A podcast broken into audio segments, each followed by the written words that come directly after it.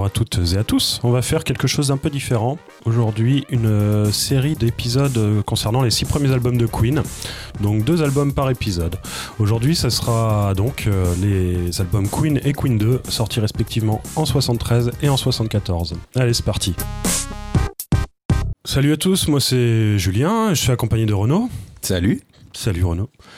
On va donc vous parler des albums Queen 1 et Queen 2, un peu de contexte sur le groupe. Mais d'abord, euh, Renaud, euh, quel est ton rapport à Queen? Comment t'as découvert? Qu'est-ce que tu peux nous en dire? Alors, bah, Queen, comme tout le monde, moi je connais les singles, hein, les trucs les plus connus, euh, We're the Champion, Bohemian Rhapsody, etc. Et euh, voilà, bah, je connaissais pas les deux premiers albums. En fait, je me suis rendu compte que le premier morceau que je connaissais vraiment, c'était Killer Queen. Euh, il est à peine sur le troisième album. Donc, du coup, découverte des deux premiers albums. Je pensais que c'était, on va dire, des albums de jeunesse, un peu foireux et tout ça. Et en fait, pas du tout. Il y a déjà une belle identité et il y a déjà surtout des compositions assez folles. Donc voilà, moi j'en étais là au niveau Queen. D'accord. Bah, moi, j'ai découvert en. J'étais au collège. Je devais être en quatrième, je crois. Et euh, j'ai découvert avec Kind of Magic. Et à partir de là, ben, j'ai tout. Je, suis devenu. Euh, addict. Addict. voilà. donc je les ai tous achetés au fur et à mesure. Je les bouffais parce que j'avais pas beaucoup d'argent, donc j'en ai acheté un. Je écouter, je écouter, je écouter. Et tu mangeais des pâtes Je mangeais ce que ma mère me préparait. Ah bah oui, évidemment. Donc on va commencer avec une petite bio, euh, savoir d'où ils viennent, Queen exactement. Bon, je pense que la plupart des gens le, savent, mais on sait jamais. Euh, au début, euh, Brian May, donc le guitariste de Queen après, monte un groupe avec Tim Staffel et d'autres copains. qui se nomme 1984. Ils font une musique bon, qui, n'est pas folle, qui est dans l'air du temps. au bout de quelques temps, le groupe stagne, ils split, ils décident de monter Smile. Quand ils montent Smile, ils n'ont pas de batteur, ils n'ont pas de, voilà, ils n'ont pas d'équipe. Donc ils, passent une annonce euh, dans laquelle ils disent rechercher un batteur qui joue, qui frappe euh, bien, genre Mitch Michel ou Kiss Moon. Donc Mitch Mitchell, le batteur de Jimi Hendrix, qui était très à la mode à cette époque-là, et euh, Kiss Moon, le batteur des Who. Roger Taylor répond à cette annonce. Et Roger Taylor qui avait déjà fait des choses ou pas Qui avait un groupe à côté, qui avait des groupes, voilà, qui jouait de la guitare au début, il me semble. Ok. Et qui s'était mis à la batterie. Alors, euh, lors de l'audition, euh, Roger Taylor, il sort une clé et puis il commence à, trifouiller sa batterie avec une clé. Et Brian May, il dit Mais qu'est-ce que tu fous? Il dit Bah, je l'accorde. Waouh Il fait Je l'accorde Sûrement, un truc comme ça. et là, Brian May, il dit Mais c'est ce mec qu'il me faut. il, marque des points, là, il avait jamais vu un gars régler sa batterie. Enfin, je pense qu'il y en a peu de batteurs. moi, je l'ai jamais fait. Hein, voilà. J'ai fait 10 ans de batterie.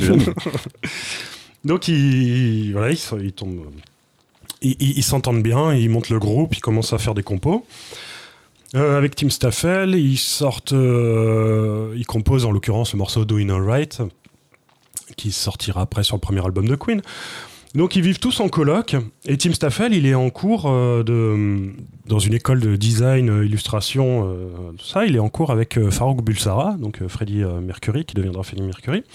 Et ils s'entendent ils bien, ils se le ramènent à la maison. Et Roger Taylor et Mercury, ils tripent parce qu'ils sont tous les deux fans d'écharpes en soie et de, et de Jimi Hendrix. Donc ils s'entendent super bien. Et euh, au bout d'un moment, euh, ils emménagent tous ensemble. Euh, Staffel, lui, il décide à un moment, voilà, en 70, de, de, passer dans un autre groupe qui s'appelle les Humpy Bongs. Bon, qui, qui restera pas dans l'histoire, je crois. Donc, mais Taylor, ils abandonnent, euh, ils se disent, ouais, ça sert à rien, tout ça, ils repartent dans leurs études, ils se disent, on va terminer. Euh, on va terminer ce qu'on a commencé. Euh, Brian May, il prépare son doctorat en, en partant, je sais plus, à Tenerife, je crois, pour faire un, un, truc sur un télescope afin de, de, suivre les poussières d'étoiles, enfin l'effet Doppler et tout ça. ça. Voilà, un truc un peu. Classique, quoi. Voilà. Et euh, Mercury, lui, il, était chaud, il était fan de Smile et il les motive euh, à fond. Il dit non, mais il faut continuer. Il fait le problème avec Smile, ça marchait pas. C'est parce que vous étiez sur scène, vous jouiez vos morceaux, mais il y avait rien. Et il fait les mecs qui viennent pour une heure, une heure et demie. Il faut leur donner du spectacle. Euh, voilà, une grosse ambition où les gens, ils, viennent pas juste voir, voir, des mecs jouer. Ils veulent, ils veulent, voilà, il faut leur donner du show, quoi. Et les types, bah, ça les motive. Mais et Taylor, ils, sont, ils, commencent à se motiver. Queen, il leur suggère le nom de Queen quand euh, Queen, quand Mercury suggère un, un, truc en général, il, il t'oblige. Mais bon, voilà, ils disent suggérer parce que par respect. à partir de là, ils auditionnent les bassistes, euh, puis ils en ont trois.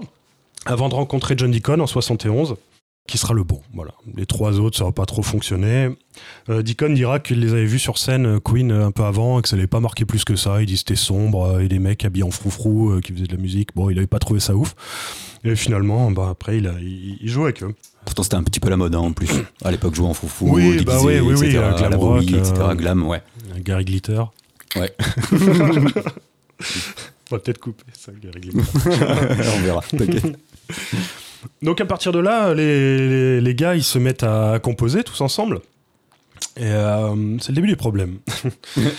Donc un des premiers morceaux qu'ils composent tous ensemble, c'est Liar, qui est sur le premier album. Qui est la meilleure. Qu'ils ont composé. Oh, qui est la Non, meilleure. qui est pas la meilleure, mais Non, qui est bien. mais qui est, qui est vachement bien. Ouais.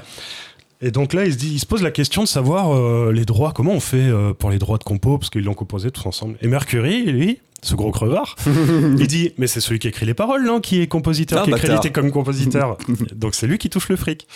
Et les gars, bah, ils ont pas trop réfléchi, ils ont dit Ah ouais, d'accord. euh, Putain, les crédules. Ouais.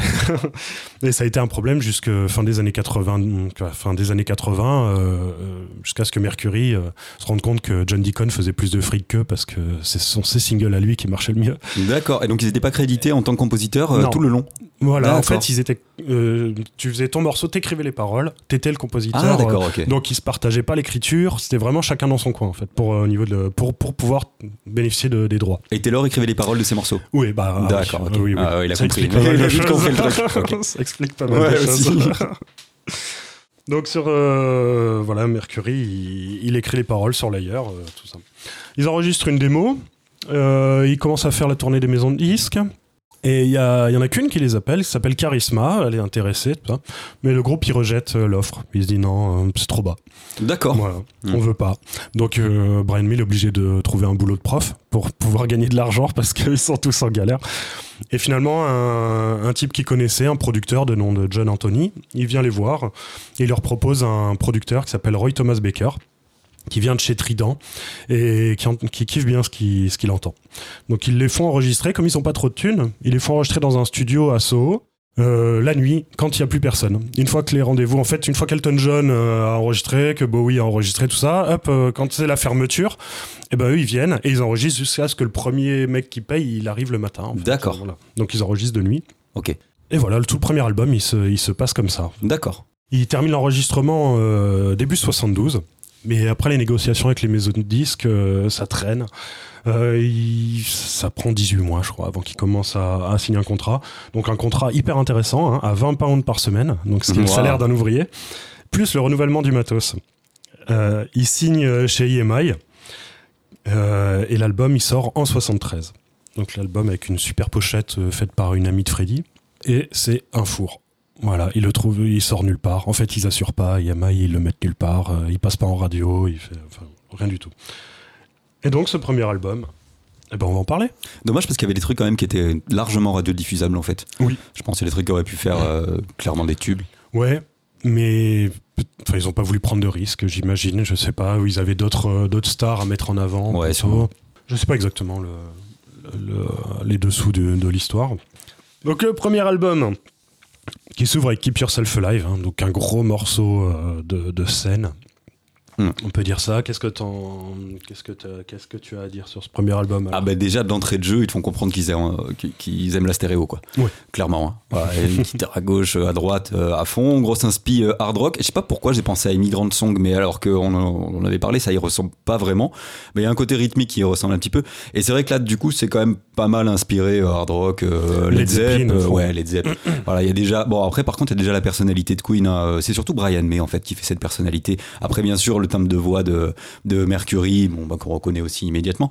Mais j'ai trouvé que Brian May avait déjà ses, euh, ses mimiques. Euh, les empilements de guitare aussi, c'est pareil. Euh, c'est très mélodique. euh, Il y, a, y a son, son, son son, pardon. Euh, Il y a le, le chant déjà qui est un peu fantasque de, de, de Mercury quand même. Mais euh, voilà, j'ai trouvé qu'il y avait déjà une personnalité dès le premier morceau. Ils te mettent dans l'ambiance. Et euh, il me semble qu'il y a même de la, de la batterie toute seule à un moment donné. Euh, j'ai l'impression qu'ils mettent déjà un petit peu le paquet. Ils mettent tout. Mmh. Tu vois, Mmh. dès, dès le début ouais. quand même. C'est une vitrine un peu de l'album.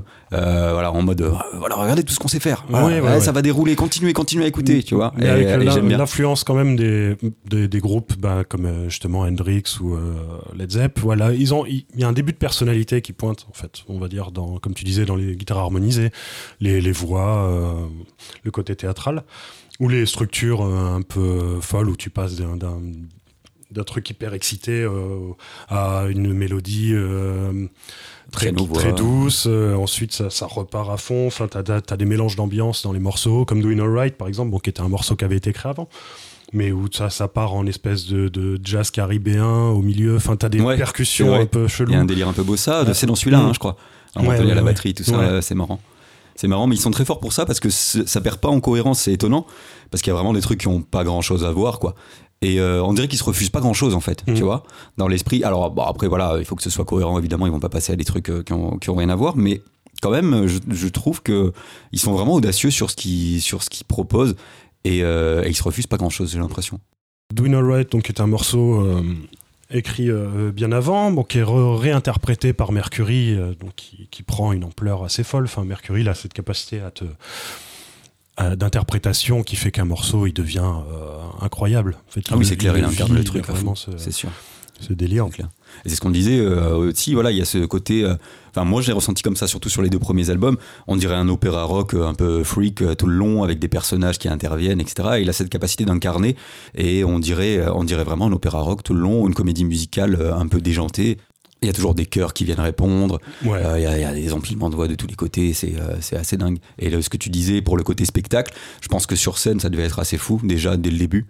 Et euh, il y a déjà ça dans l'album, avant même le- les morceaux live. Tu sens que voilà, ils sont ouais, taillés pour le live, pensé, mais euh, c'est déjà voilà. ça sur l'album.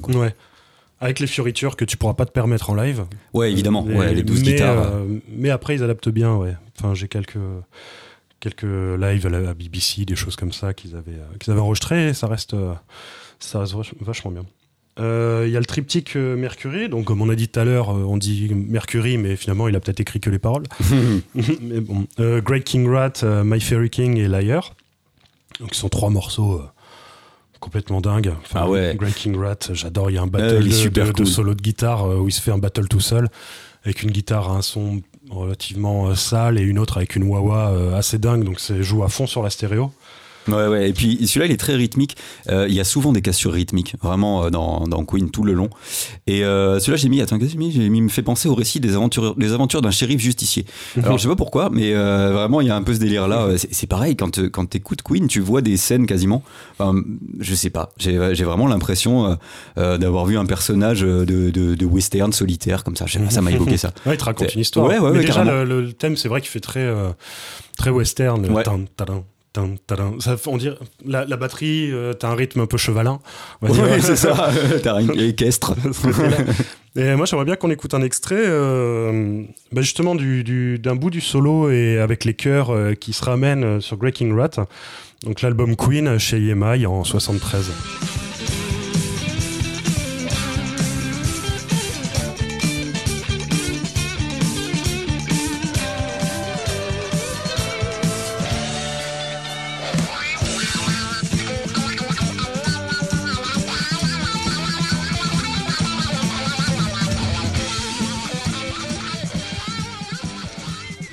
Ensuite, ça enchaîne avec My Fairy King.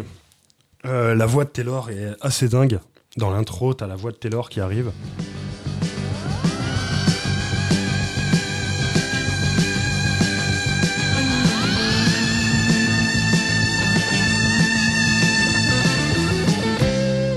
Donc, euh, My Fairy King, euh, qui, a, déjà toutes les, gimmicks que Queen aura plus tard, avec les superpositions de voix, des, contrepoints euh, vocaux, où la voix principale euh, raconte son histoire, et derrière tous les chœurs qui, qui renforcent euh, rythmiquement le, qui renforcent rythmiquement le, le morceau. Puis il y a un petit côté sautillant euh, en accentuant comme ça les 2 et 4. Mm. Tu sais, ça fait un petit côté virevoltant comme ça, mais de toute façon, ça participe à l'ambiance, euh, bah, comme tu disais, tu viens de le dire à l'instant, féerique. Il y, a- vraiment ce délire un petit peu sautillant que j'aime beaucoup, moi, sur celui-là. Ouais, une grosse, euh, grosse influence. Euh, je sais pas s'il lisait beaucoup de, de, romans. de SF Enfin, de fantasy ou un truc de comme fantasy, ça de choses bah, dans le genre, mais enfin, il était fasciné par les, les fées, les, les, trucs comme ça. Ouais, le folklore un peu. Ouais. Ça puise pas mal dans le folklore, même sur le deuxième. Ouais, sur le deuxième, c'est principalement ça. Le, enfin, l'album est basé là-dessus. Ouais. Puis c'est cool, il y a beaucoup de différences de tempo. Celui-là commence très vite, quand même. Il y a un tempo, alors j'ai pas regardé euh, à combien il est, mais celui-là, il commence vraiment vite. Ouais.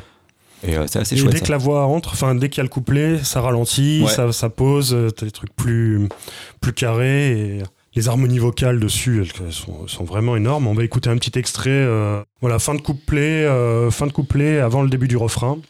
Donc sur l'album Queen 1973 chez EMI.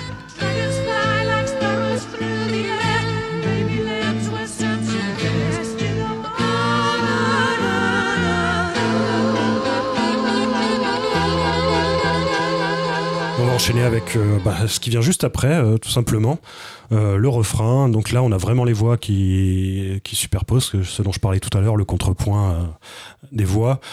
Donc la ligne principale et derrière les phrases qui, qui se développent. on écoute.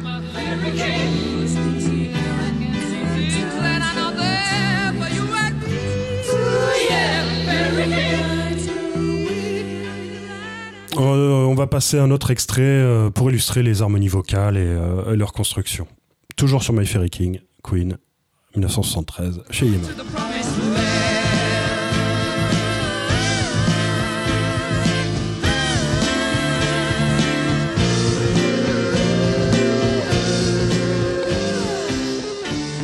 Donc cet album, euh, ce morceau là, My Fairy King, euh, on a vraiment voilà le proto euh, proto Queen réel en fait, on va dire de, tout ce qu'on tout ce qu'on retrouvera par la suite.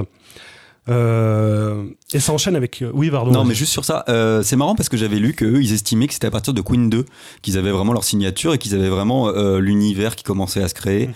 Euh, alors que moi je le sens direct, hmm. vraiment dès le premier album, il n'y a pas de doute, c'est Queen quoi, clairement. Oui, mais c'est peut-être plus disparate. Le deuxième, c'est un bloc de Queen. En ouais. Le premier, voilà, tu as ses influences encore euh, Hendrix, euh, Led Zepp, et au milieu, tu as, un petit peu les germes de qui, pointe, hmm. Mais le deuxième, oui, effectivement, c'est c'est du Queen à fond. Enfin, est-ce qu'ils feront même plus Queen après? Je crois pas. Enfin, c'est le pinacle en même temps, et après, c'est juste des dérivés. Même ça se calme. En fait, ils en mettent moins. ils en mettent moins, Après, on a le morceau Layer qui est, qui est, incroyable, moi, qui est un de mes morceaux préférés euh, de, l'album. Donc, avec un gros riff hard rock euh, très éplinien encore, euh, qu'on va vous mettre là, un petit extrait pour, pour que vous fassiez une idée.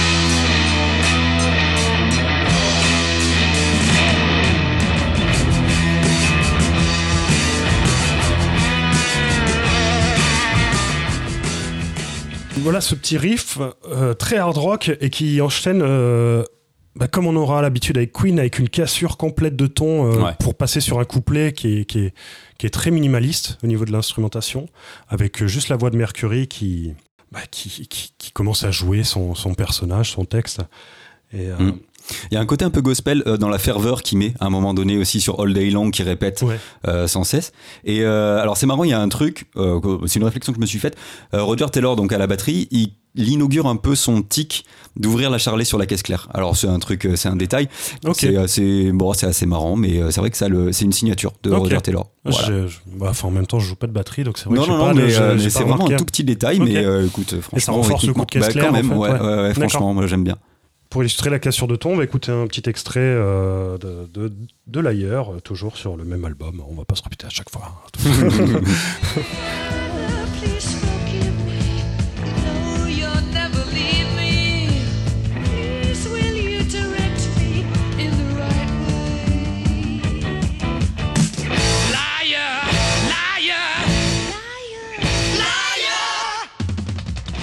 Et après le, solo de guitare, euh, qui, est, incroyable, hein, comme d'habitude, il y a encore une cassure, le morceau part dans une autre direction avec une, rythmique un petit peu. Euh, bah, toi, tu pourras peut-être plus me.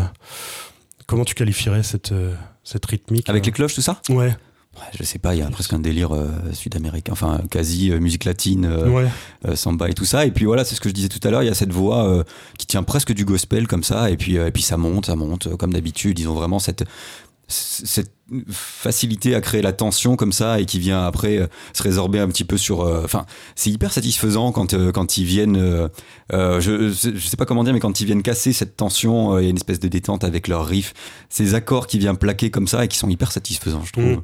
Et puis, te montent pas. En fait, tu sens que ça monte et tu vas pas être déçu. oui voilà c'est En ça général, c'est ça c'est y pas a- frustrant Voilà, c'est pas frustrant. Tu sais que ça va péter à un moment, Ouais. qu'il va y avoir un truc un peu grandiose.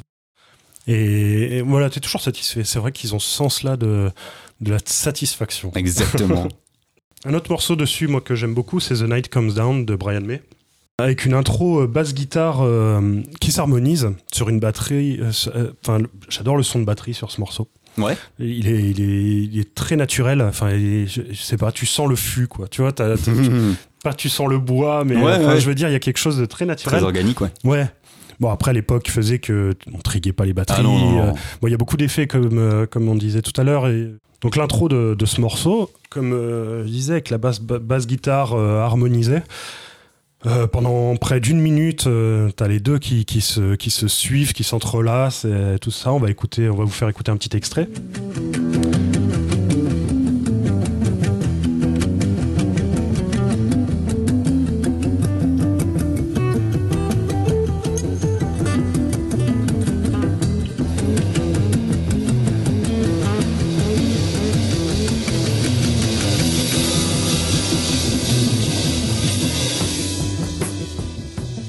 Voilà, cette intro avec la, la batterie de, de Taylor euh, qui arrive au bout de 30 secondes et qui défonce tout.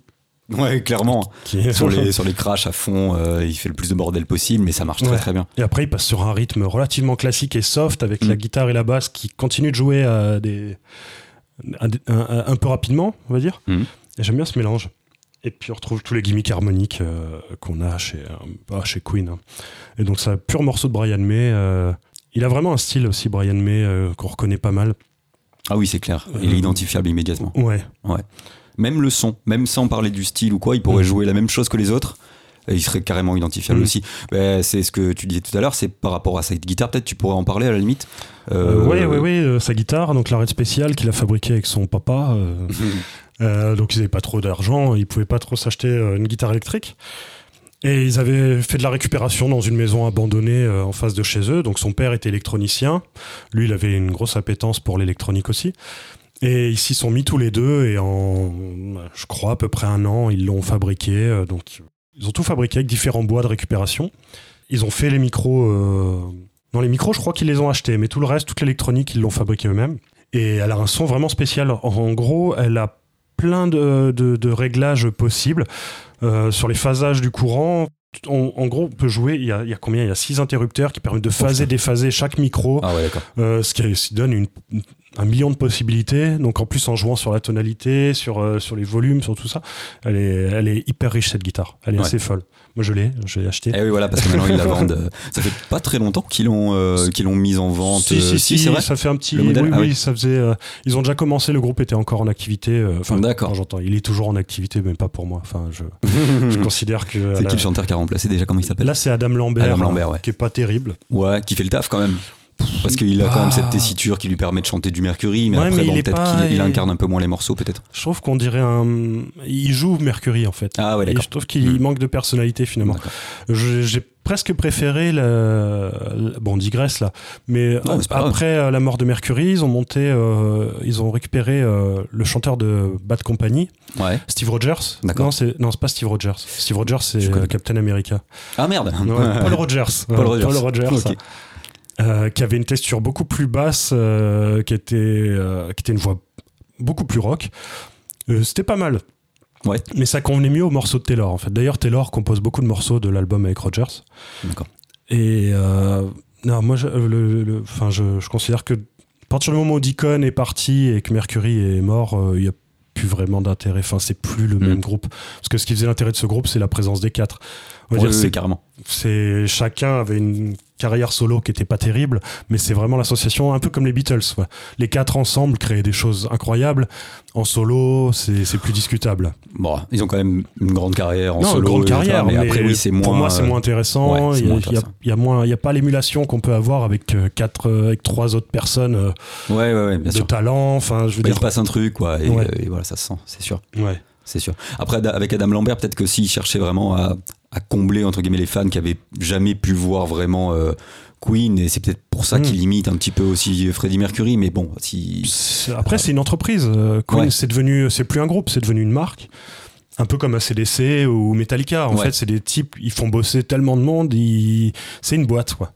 Hmm. Donc, ils sortent du produit dérivé, comme le film. euh, que t'as vu ou pas Oui, oui. euh, Qui est bien Non, pas du Ah, tout. ah, merde. Non, non, non, Ah, pas du tout. Ni, euh, ni en aussi. tant que film, ni en tant que biographie. en Ah d'accord. Voilà. ils ont édulcoré un peu parce que Oui, c'était oui, quand même ont- un sacré. euh, ouais, voilà, Ouais, ouais, ils ont bien édulcoré euh, les choses. grosse rockstar quand même, euh, Freddie Mercury, hein, même dans l'attitude et tout ça. Oui, non, là, il boit du thé avec ses chats. Et puis, Ah merde. non, non, c'est vraiment On pas. un-. Même au-delà, bon, du fan service, c'est pas un bon film. D'accord. Il y a des gros problèmes de montage, de, de, de chronologie. Enfin, il est, il est un peu, c'est un peu le bordel. Ok. Et bah, le cas Roger Taylor, on va parler un peu de Roger Taylor, Mhm. qui compose, qui compose en général un morceau par album, Ouais.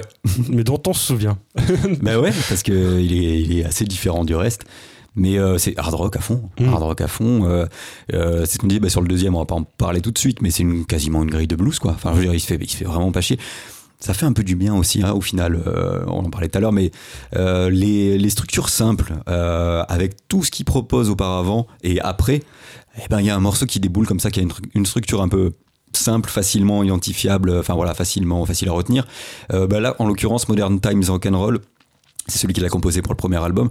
Euh, il dure une minute 48, quelque chose comme ça. C'est tout? Euh, en fait, il est, vraiment très très court.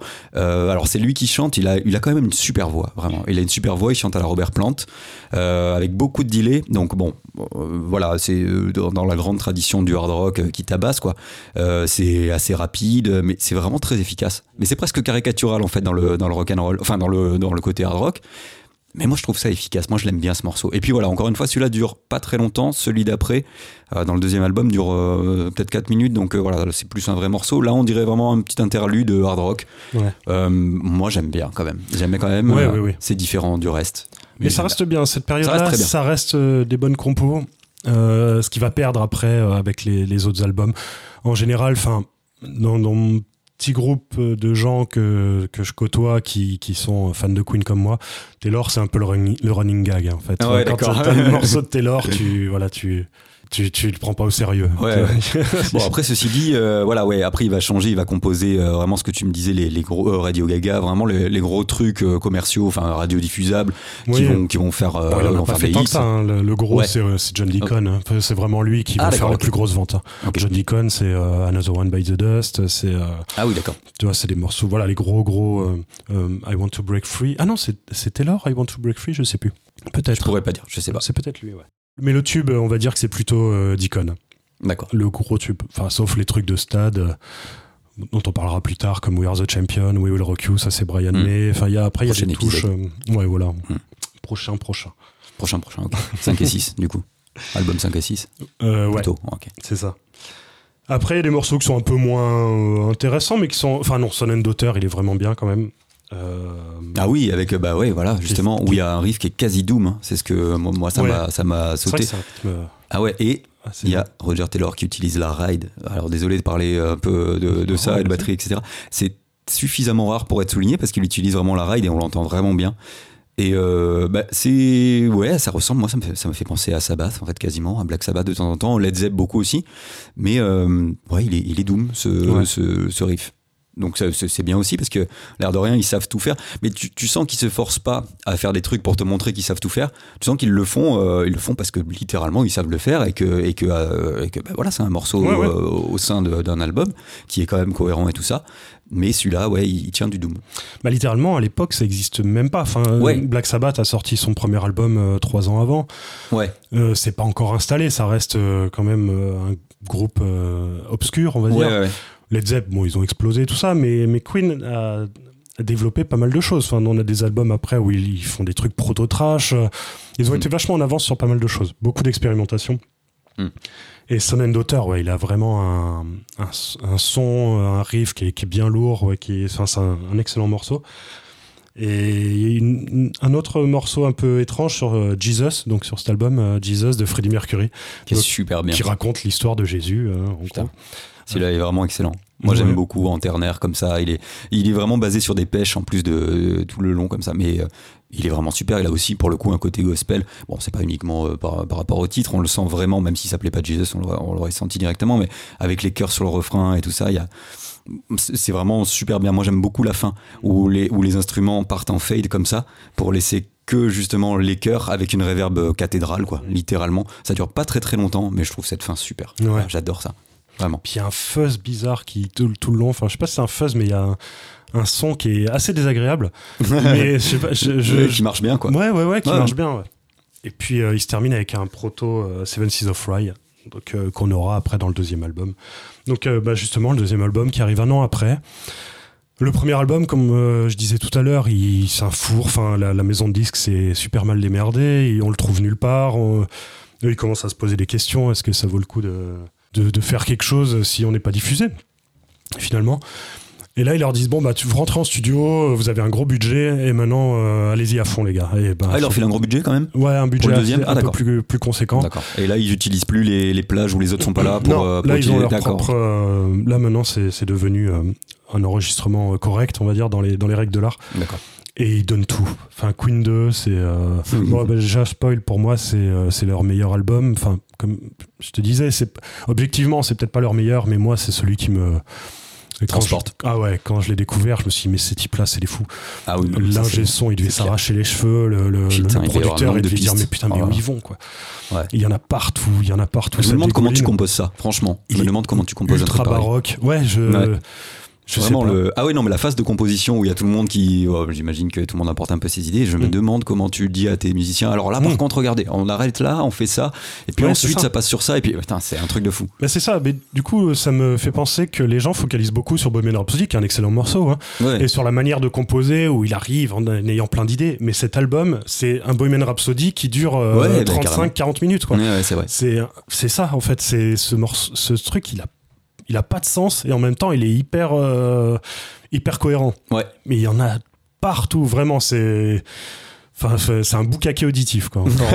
C'est- vrai que tu finis avec stéréo- visage qui colle un peu ouais. Ah ouais, il y en a vraiment partout. non non mais c'était il il est Et vraiment tous les bien. potards à fond, là, c'est. euh, ouais, ouais, le studio, le travail en studio, j'adorerais voir euh, des images de, de, de cet enregistrement parce que ça. et t'étais pas allé à Montreux là dans le dans le studio où Si, il- si, si, ouais. Mais Et- euh, ce qui mettait, c'était plus des morceaux euh, assez récents, c'était des tubes ah en fait. d'accord ok, voilà, qui Ok. mettaient- mais déjà il y avait des, des masses de pistes euh, oui, tu oui, pouvais un oui. peu régler et faire ton tout son à toi écouter, Ah, ça c'est cool ouais, c'était génial. ça c'est génial Allez-y d'ailleurs, si vous allez à Montreux, allez au musée de, de Queen qui est dans un casino, Ouais, rien à voir petit studio. Ouais, mais c'est en Non, fait leur local était par là et puis ils en ont fait un petit musée avec des délires, sympa genre des tenues de scène, des, des Ah, cendriers dans lequel euh, Freddie Mercury fumait des clopes. Ouais, d'accord. à la relique pourrie. c'est ça. Ok. Des, des Bob Ricard. Ok. Euh, déjà, cet album, il a une pochette aussi bah, qui est hyper emblématique, qu'on retrouvera après, bah, que les gens associeront à Bohemian Rhapsody aussi, parce que le clip est, est basé sur cette idée-là. Donc le fond noir avec les quatre têtes euh, en losange dessus, qui est magnifique. Ouais, qui est cool. En, je l'ai pas en, vinyle, mais c'est vrai que ça, ça doit mériter. en- ça doit être joli. Et il commence avec une intro. euh, euh, ils Moi, ont créé leur hymne national, on va Ah dire. bah, il est- il est Procession. génial. euh, Il est génial, c'est que de la guitare orchestrée. euh, il doit y avoir, alors je sais pas combien il y en a, mais il y a un paquet. Et ce qui est, ce qui est fou, c'est que vraiment c'est composé dans la grande tradition baroque, on dirait du Bach, Mm. littéralement. Et je crois même qu'il le compose en contrepoint, vraiment, avec la technique de Bach, euh, enfin avec une technique baroque. Je saurais pas vous expliquer exactement. En gros, c'est c'est pas pensé en accord, mais c'est plus pensé en voix. Euh, séparées qui se qui se rejoignent etc donc bon c'est euh, à voilà, l'entrelacement ouais exactement voix, voilà, ouais. donc c'est plus composé comme ça, mais on est vraiment dans un, euh, euh, ouais, dans un morceau de Bach. Mm. Et c'est génial, ça dure moins de deux minutes, mais c'est une intro incroyable pour, le, pour la suite de l'album. quoi. Ouais. On va écouter un petit extrait de l'album, donc Queen 2 chez EMI en 74. Le morceau Procession.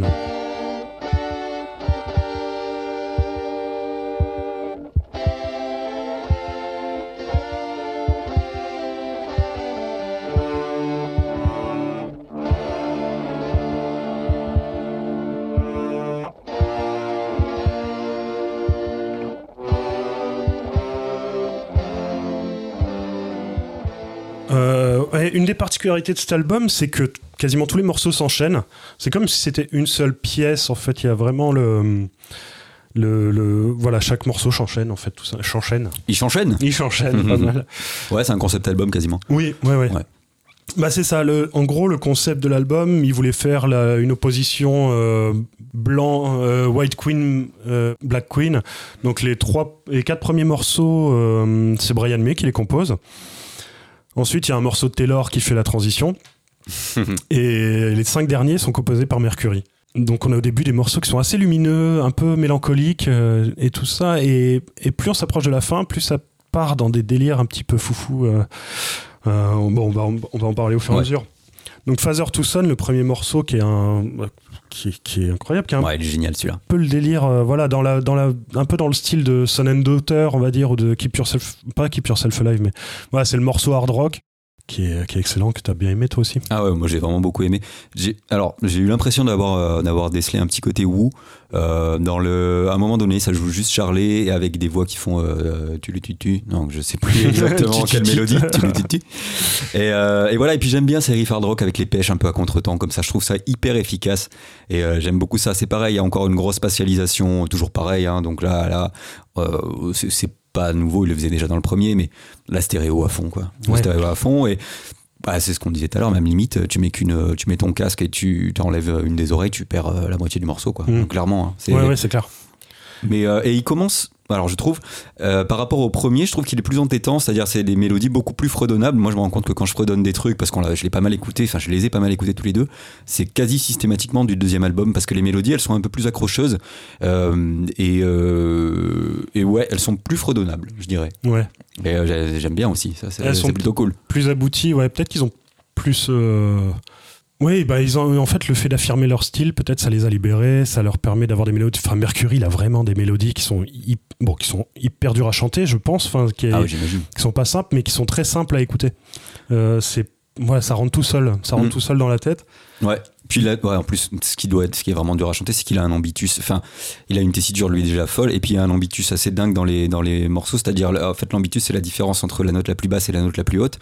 Et euh, lui, généralement, euh, il part bon bas euh, par rapport à sa tessiture et il monte hyper haut donc euh, il faut vraiment quelqu'un qui, qui assure de ce côté là parce que ça, ça doit être très très difficile à chanter ça fait partie du côté un peu théâtral aussi Mm. de tout ça et, euh, et ouais, ouais c'est clair que à mon avis passer derrière Mercury c'est vraiment une Ouais, galère ouais. Bon, au niveau de l'interprétation, il, il se donne, il se donne vraiment à fond. Là, des, des- donc ce qu'on avait dans le premier album, euh, comme sur My Fairy King, des choses comme ça avec les voix harmonisées. Qui, là, il y en a tout le temps, tout le temps, partout.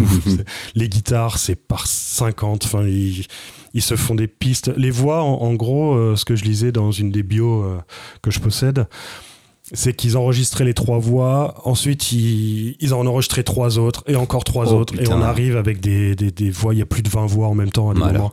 Ouais, c'est la, la guitare, c'est pareil. T'as des donc il double ses guitares, donc il les double sur la même note, et ensuite il, harmonise les guitares. Donc harmoniser, c'est-à-dire jouer d'autres notes, comme créer un accord en fait, mais sans le jouer directement, et qui sont doublés, qui sont doublés. Ça a une puissance euh, assez folle. Et puis l'association des trois voix est géniale. En gros, Mercury a une voix très, très- très théâtrale, très claire.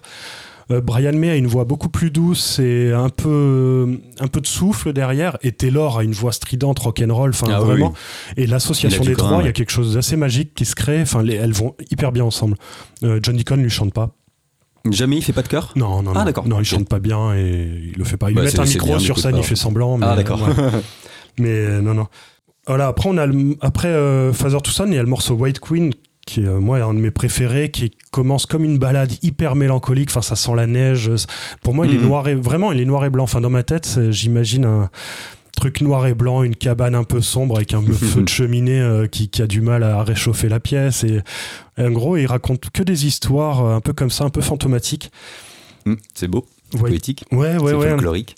Mais oui, c'est c'est leur délire, quoi. Et on- je vais vous mettre un petit extrait de White Queen, justement, euh, pour vous donner euh, une idée de, de- de la sensation. Bon, le mieux serait que vous écoutiez l'album euh, directement, mais Bah, Normalement, ça va voilà, un leur donner petit envie, extrait. de- Si on n'est pas trop mauvais, ça va leur donner envie. Voilà, on espère.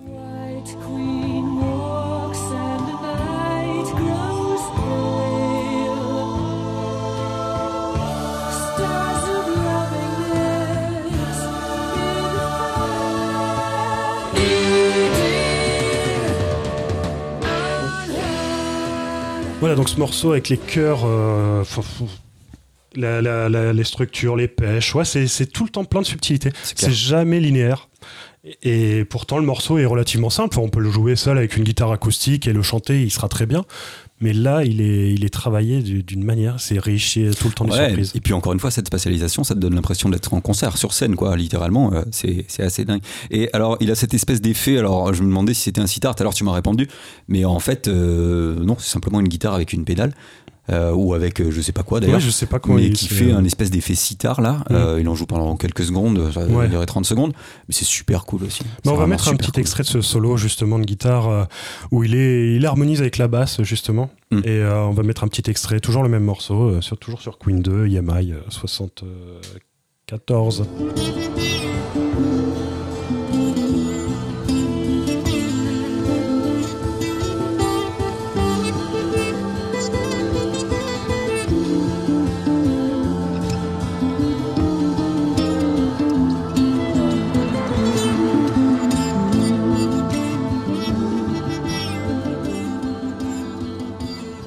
Donc là, sur ce petit passage solo, on a John Deacon qui harmonise euh, la guitare. Qui est...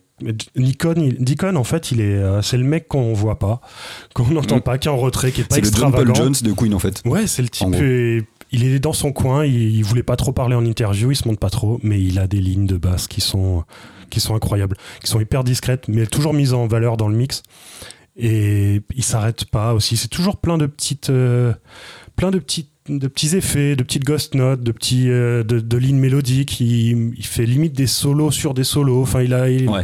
il a vraiment un jeu de basse. Moi, c'est lui qui m'a donné envie de, de- de faire de la basse. Ah ouais? Ah ouais, c'est Deacon, ouais. Ah. Ces lignes de basse, elles sont hyper simples et j'ai toujours, même aujourd'hui, même euh, 20 ans après, j'ai toujours le même, la même manière de composer. En fait, c'est vraiment basé sur ce qu'il fait lui. Ok. Mm. Ouais, c'est Zéro personnalité, le mec. Ouais, c'est pas évident de le faire sortir dans le mix à mon avis en plus parce que là, avec tout ce qu'il y a franchement qu'on puisse entendre la basse euh, Ouais. distinctement c'est Mais justement, le travail de studio, il est ouf, c'est que il, il se démerde vraiment pour que les fréquences se dérangent pas, que ça se gêne pas. Ça reste clair. Il y a pas, euh, voilà, il va pas jouer dans les graves euh, pendant que la basse joue dans les aigus pour que ça se. Enfin, le son est toujours propre, vraiment. Le l'ingé son, il, il a fait un beau boulot. ouais. Mais je crois que. euh, euh, je crois que c'est suicidé après non? Ouais, ouais, c'est possible.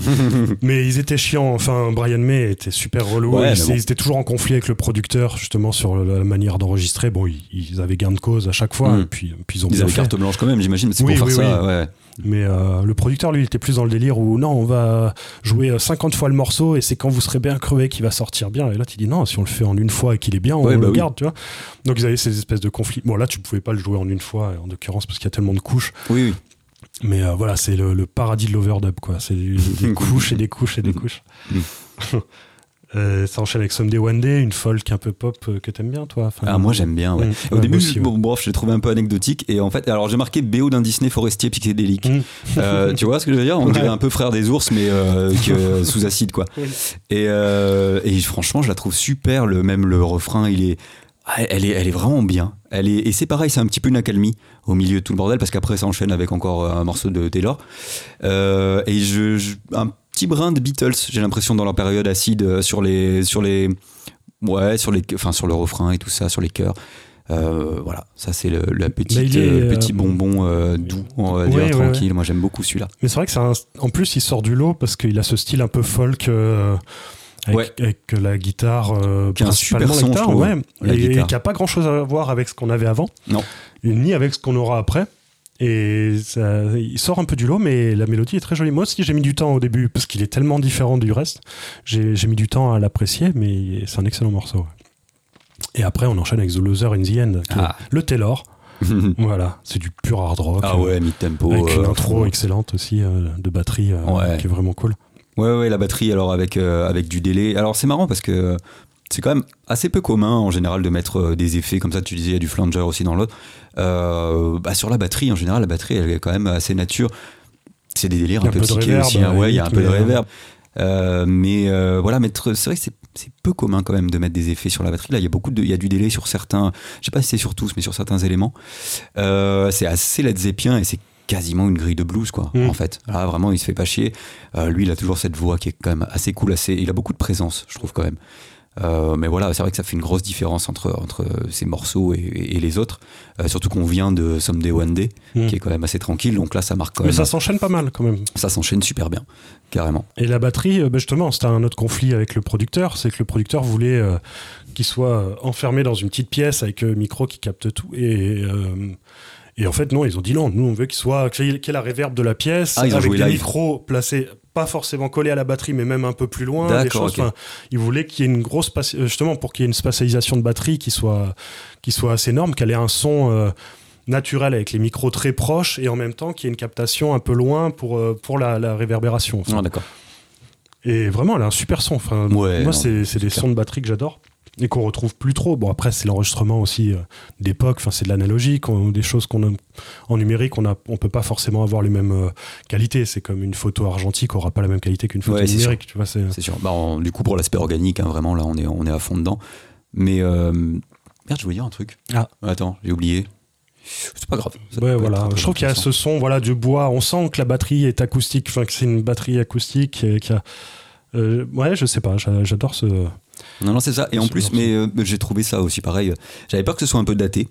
Euh, comme je disais tout à l'heure, j'avais peur que ce soit bon des trucs de, de jeunesse et tout, mais aussi l'aspect daté qui me qui m'inquiète un peu sur, sur les groupes de surtout sur les, les années 70. Je sais pas, j'ai un, blocage avec les années 70, 60, ok, bon et 80 encore pire, mais euh, les années 70 et du coup c'est pas du tout daté quoi. Ça s'écoute euh, sans problème, sans se dire ouais ouais, ouais putain non mais il faut le recontextualiser, c'est- pas mal. Et en fait non pas du tout, c'est juste vraiment bien quoi. pas. Voilà, ça l'est pas du parce tout, que même dans le son pas de le fait qu'il n'y ait pas de synthétiseur, de, de trucs typiques années 70. Ouais, Voilà. La guitare, c'est un son de guitare, le, la batterie, tout ça.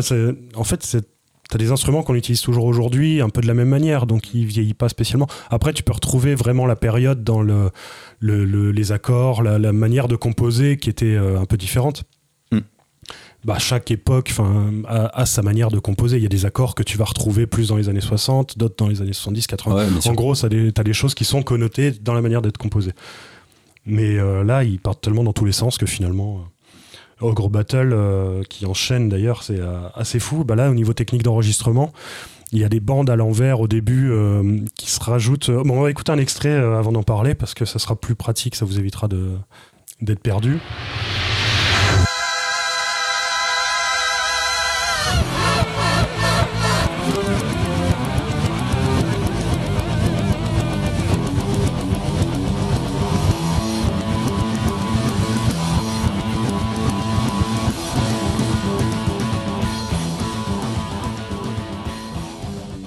Ouais, donc sur cette intro, on a bon, déjà les voix qui font peur.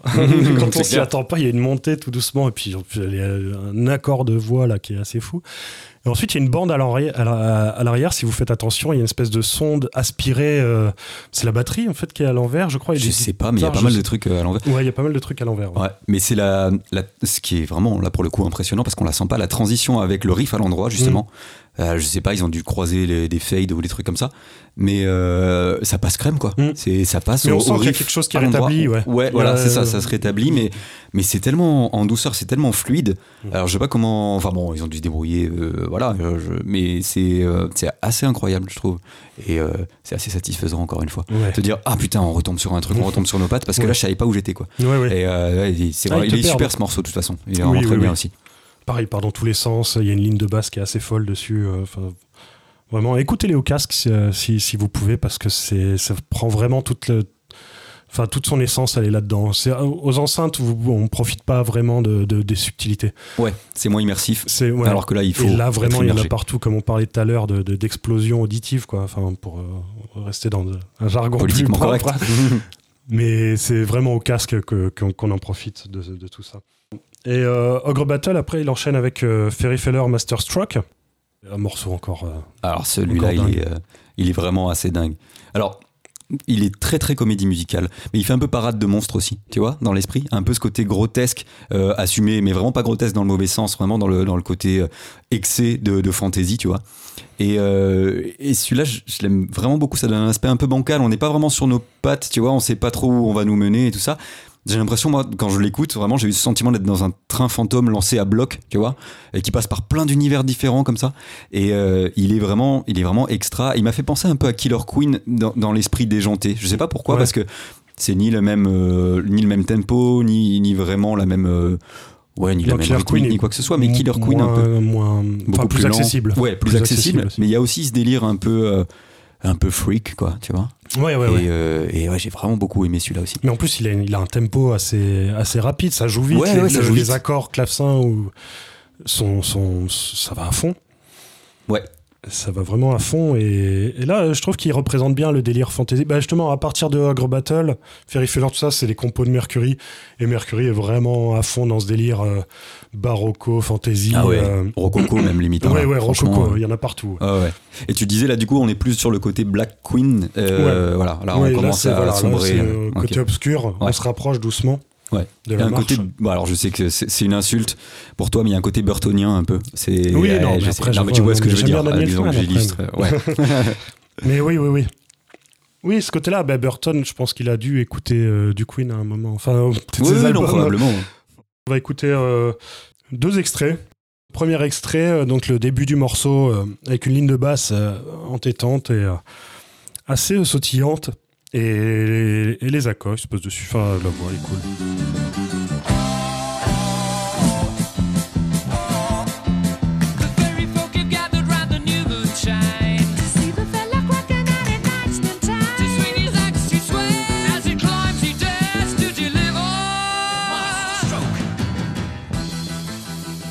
Il y a une grosse évolution du morceau, donc ça, bon, il commence déjà à fond, mais euh, après il y a les chœurs qui se rajoutent dessus et on monte, on monte encore en tension, on monte dans l'extravagance et.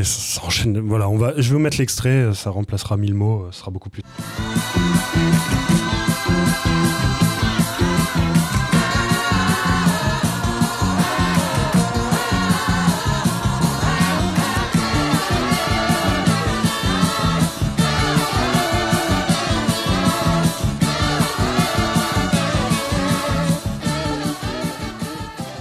Ce délire aussi hein, de chanter très très haut à des moments, Mm. dans la même quasiment dans le même euh, bah, dans la même phrase presque. De commencer normalement et de monter très très haut comme ça, ça, fait- ça renforce un peu le côté baroque et le côté un peu bancal. Mm. Et vraiment c'est fou. Et, puis Mercury qui est quand même relativement euh, Mercury pardon Brian May qui est pas un shredder mais qui est quand même très virtuose. quoi. Ouais, il a un sens mélodique assez fou. Il a une technique euh, assez remarquable quand même de Ouais. Et puis là, cette capacité euh, de jouer, enfin, je trouve qu'il te raconte des choses quand il, il joue pas un, un truc, il va pas vite pour aller vite. En fait, il va Non, vite s'il a, s'il a quelque chose à raconter avec ça. Brian May, pour moi, c'est solo, c'est un couplet, en fait. Enfin, c'est pareil. Il te raconte des trucs, il, est vraiment, il est au service du morceau. Il te crée des lignes mélodiques, il reprend vraiment, et Mhm. ils sont, c'est hyper mélodique, voilà. Ces solos sont fous, souvent avec un son euh, hyper recherché en plus. Et euh, non, ouais, il te, ra- il te- il te raconte quelque chose et il harmonise euh, de manière euh, assez folle. Non, c'est un grand compositeur en fait. Ouais, Vraiment, il, il en fout pas partout juste pour en foutre partout. Et il accompagne toujours derrière. Tu as toujours un petit. une- deux, trois notes qui vont euh, accentuer un mot, une phrase ou qui vont combler un espace où il, dans lequel il chante pas, ce genre de choses. Enfin voilà, il y en a toujours un petit peu partout. Non, celui-là, il est vraiment bien et il s'enchaîne euh, quasiment parfaitement, bah oui, parfaitement en fait, avec le morceau Nevermore, qui est une balade au piano euh, magnifique, typique de, Mercury, euh, qu'on retrouvera après sur les autres albums. Et voilà, ça, c'est vraiment un, style de morceau que Mercury affectionne, qui sont des balades. beaucoup d'harmonie, toujours pareil. En même temps, cet album, on se répète, mais parce qu'il est blindé, c'est que ça, en fait. Et ça s'enchaîne avec The March of the Black Queen, qui est pour moi le meilleur morceau de Queen. Ah, c'est ton préféré de Ah Queen c'est mon littéralement. ouais, moi, Ah, c'est mon d'accord. morceau préféré de ce groupe. ouais. Ok. Vraiment, c'est euh, il y a tout dedans. Il y a tout dedans. Pour moi, Bohemian Rhapsody, c'est limite un- pas une refrappe, mais c'est quelque chose Si, parce qui est que plus abouti. moi je l'ai senti comme ça aussi. Mm. Vraiment, on, on- ouais, ça, ça y ressemble, mais, euh, mais, mais en plus, euh, en plus déjanté, en, plus barjot. quoi. plus jeune, en Ouais, plus fougueux. aussi, ouais, voilà, c'est il y a ce ça. Elle est pleine de cœur, mais c'est pareil. là, pour le coup aussi, on sent. euh, mais j'allais dire, voilà, en fait, c'est encore une redite, mais là, on sent vraiment les contrastes entre les différents passages là qui sont euh, qui, qui sont fous quoi entre le, le calme les montées en puissance Euh, ouais franchement on voit bien un chef d'orchestre diriger ça en fait Mm. tu vois Ah on oui, le oui, voit oui. bien très bien orchestré en fait moi je, je le vois très bien une adaptation orchestrale ça marche Mm. crème quoi Ouais. Mm. Non, c'est vrai. Et ça change de riff tout le temps. Enfin, c'est. Ça part en heavy glam quasiment à la fin en Ouais, fait. un groupe normal, il t'aurait fait 10 morceaux parce que t'as 10 riffs dedans. Ouais, Voilà, ouais, il non, c'est clair. 10 Il y a, morceaux quoi, il y a différents. matière à faire un album en fait. Ouais, ouais. et à développer euh, correctement, mais tout s'enchaîne tellement bien. Enfin, c'est voilà, on passe, et comme tu disais tout à l'heure, c'est un roller, un roller coaster. Ça, ça, c'est, ça commence de manière très lente, très sombre avec le piano, euh, petite guitare, toujours très baroque avec des trilles, beaucoup de trilles. euh, Ils kiffent bien. Que ce soit au piano à la guitare, ils foutent des trilles partout. Et le morceau monte, part en accélération, euh, redescend. Enfin, c'est voilà, c'est, vraiment une comédie musicale. Il n'y a, pas- y a pas vraiment d'autres mots, ouais, c'est, ce délire-là. Et on va écouter un, un petit extrait. euh, en fait, enfin, vraiment, faudrait l'écouter en entier, mais on peut pas le mettre pour des raisons de droit. mais mais, euh, on va mettre juste un petit extrait, mais ça, ça veut rien dire en fait. Euh, Limite, j'ai hésité à en passer, mais je vais quand même en mettre un. Parce qu'il est tellement riche ce morceau que c'est, en mettre un, c'est, c'est, ignorer les autres, c'est dommage. Mais bon, on va vous mettre un petit extrait quand même, histoire de se faire une idée. Ce sera peut-être pas le meilleur pour vous, mais moi, pour moi, ça veut dire beaucoup.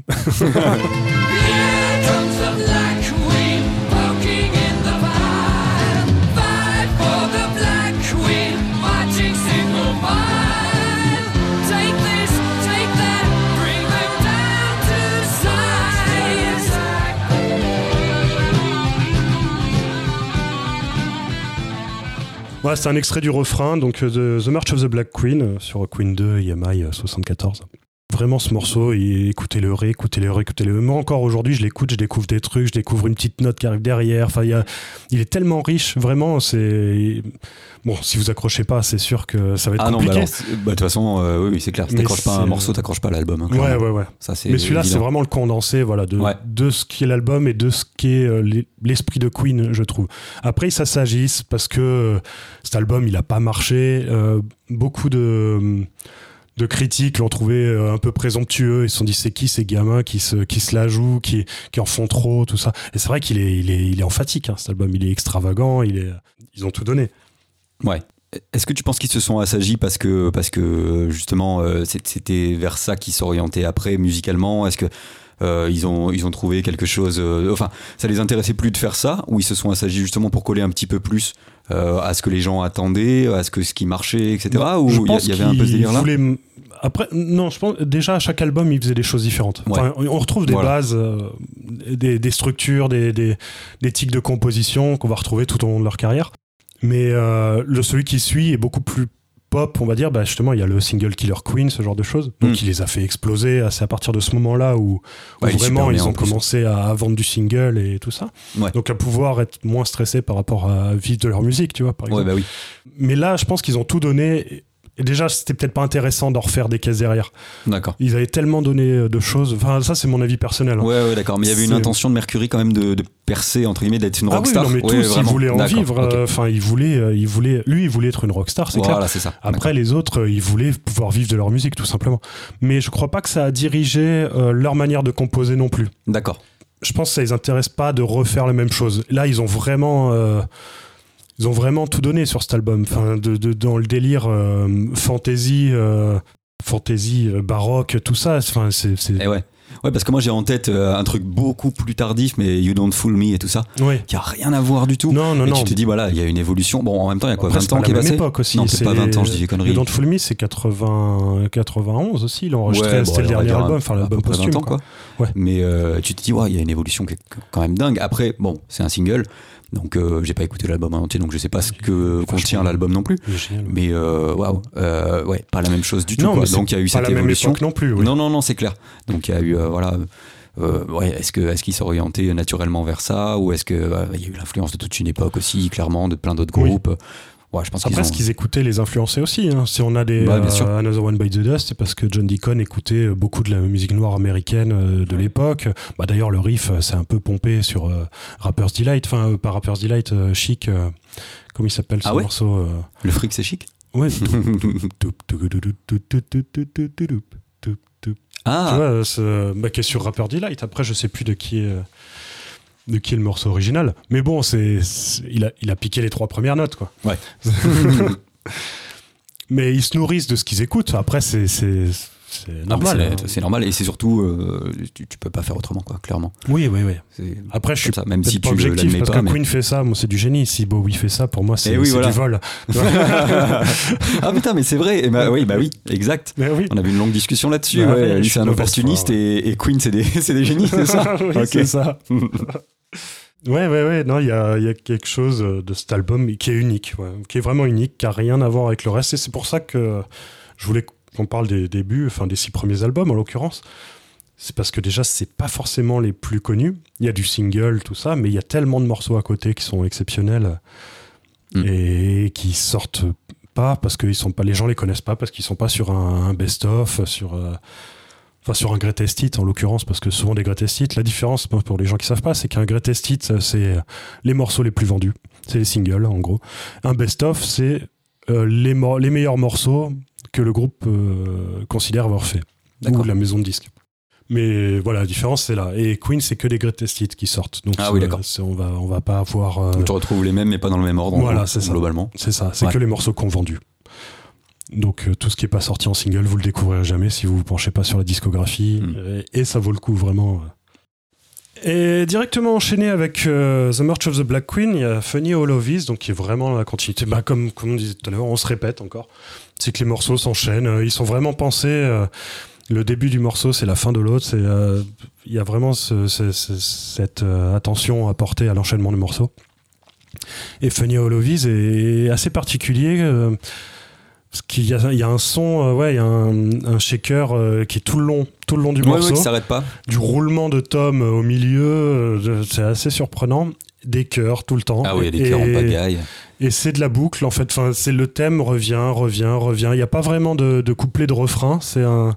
Une répétition de- du motif, en Ouais. fait, hein, qui est tout le temps là. Et voilà, bah, je disais, ça me fait penser un peu à Abba. Alors, euh, bon, peut-être, euh, moi, moi, je l'ai vécu comme ça, mais euh, ouais, elle est, elle est très entraînante, en fait. Ouais. hein.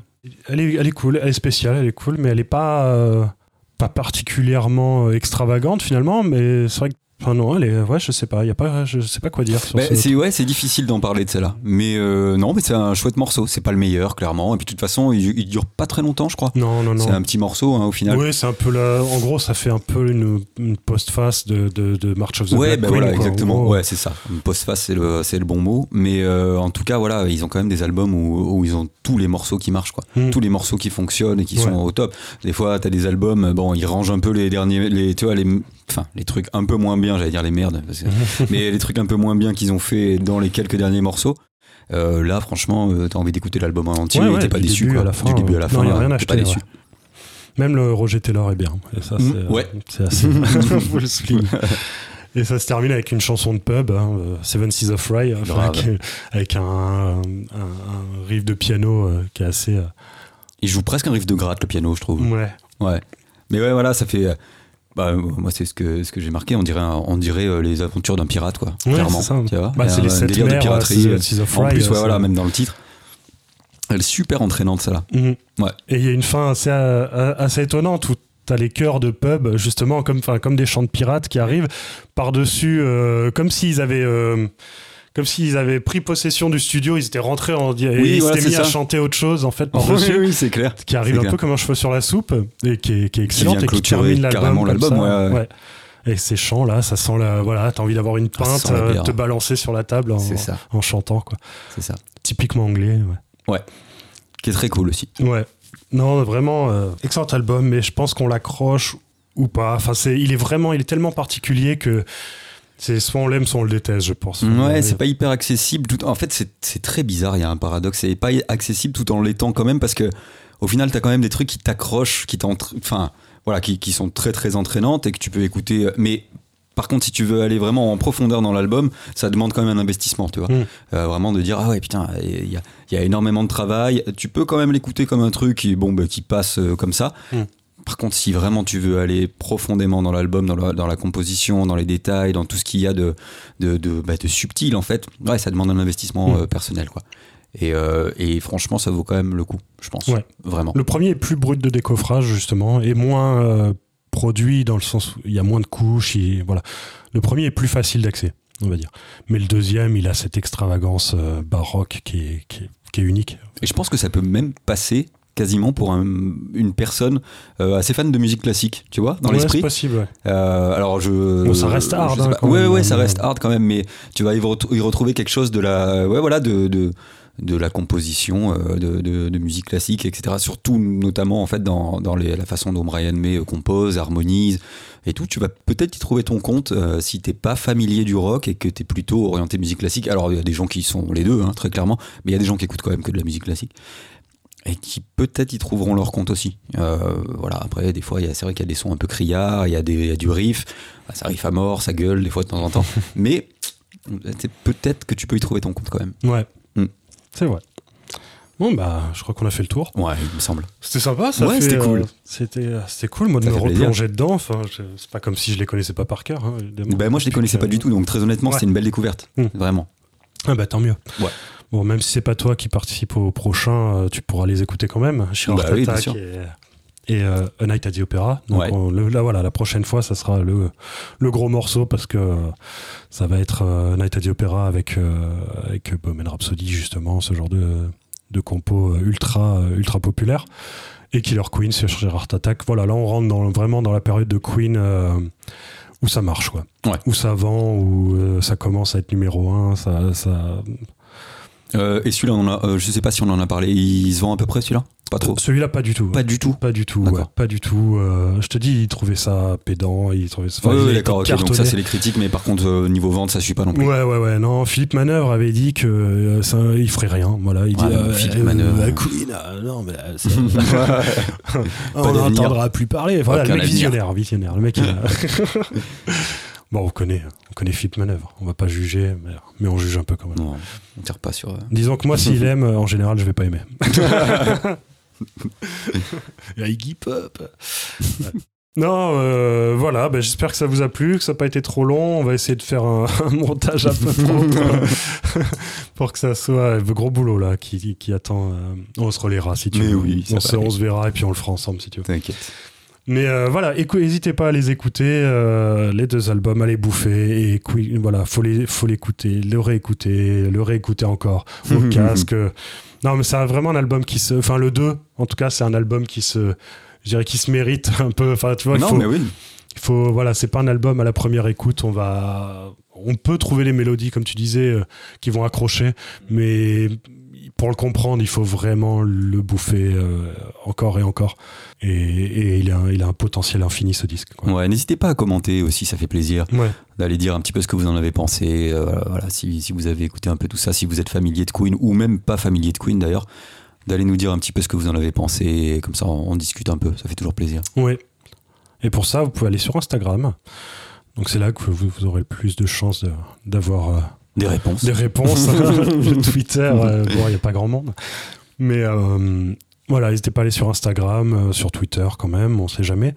Et puis, vous pouvez nous retrouver sur SoundCloud, Podcast Addict, Deezer, Spotify. Hmm. On a fait le tour. Voilà, Ouais. on a fait le tour. On, on sort un épisode tout- tous les 15 jours en moyenne. Euh, N'hésitez pas à écouter les, al- les, les- les épisodes qui sont déjà sortis et à mettre des petits likes sur SoundCloud ou des commentaires. Voilà, sous, Ouais, les, ça aide sous- bien, sous ça. les épisodes SoundCloud, des petits commentaires, ça serait pas mal. Comme ça, ça crée un, pe- un petit lien Mais entre vous oui, et un nous, like, ça hein. coûte rien en plus. Franchement, Voilà. c'est un clic, les gars. On vous demande même pas d'argent, nous on fait ça bénévolement sur notre temps libre. Donc voilà, non mais juste un petit com pour savoir ce que vous en pensez, si nos voix sont pas trop désagréables, ce genre de choses. Voilà, n'hésitez pas à le dire. et sur ce, merci beaucoup et à bientôt. À bientôt. À bientôt Renaud.